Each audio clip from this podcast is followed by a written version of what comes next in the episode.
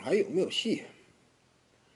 篮网这玩意儿就现在一整谈呢，就是说什么把篮网归类到下赛季似乎说争冠的一个主要热门这玩意儿都不知道从哪儿得出的来的论点。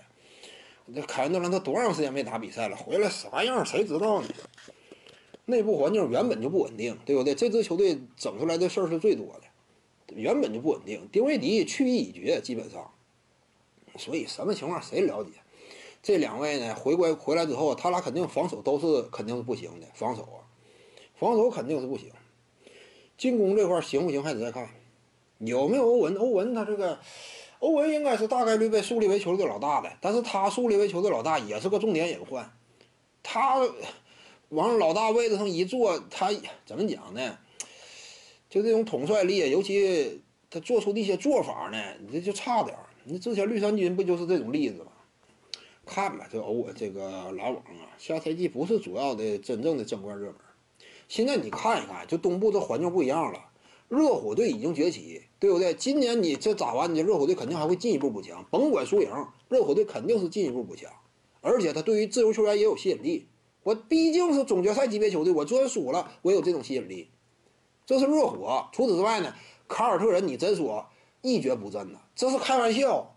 今年海沃德如果说前两场比赛他能上的话，俩概念吗？之前两场绿军都输了，海沃德不在嘛，而且都是就差那么一点儿，我惜败。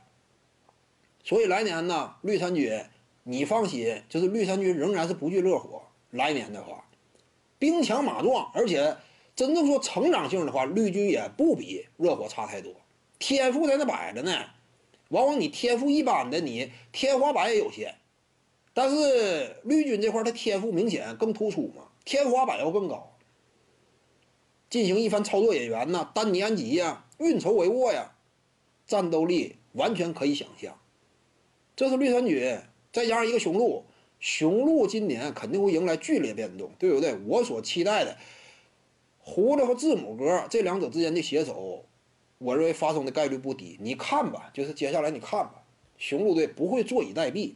做事队内啊，选中这么一个历史级别的超级呃核心，字母哥直接离开呀，不可能，肯定全力以赴进行补强。保罗这种你放心，不够这个级别，肯定会大手笔形成一对双核，真正足以争冠的这种架构。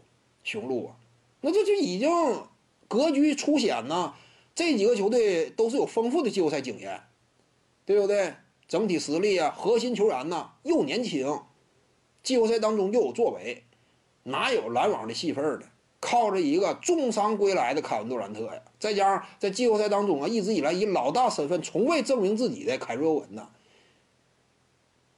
不行，篮网队这真是说这个竞争力啊，不是一个最主要参与竞争的这么一支球队吧？徐静宇的八堂表达课在喜马拉雅平台已经同步上线了，在专辑页面下您就可以找到它了。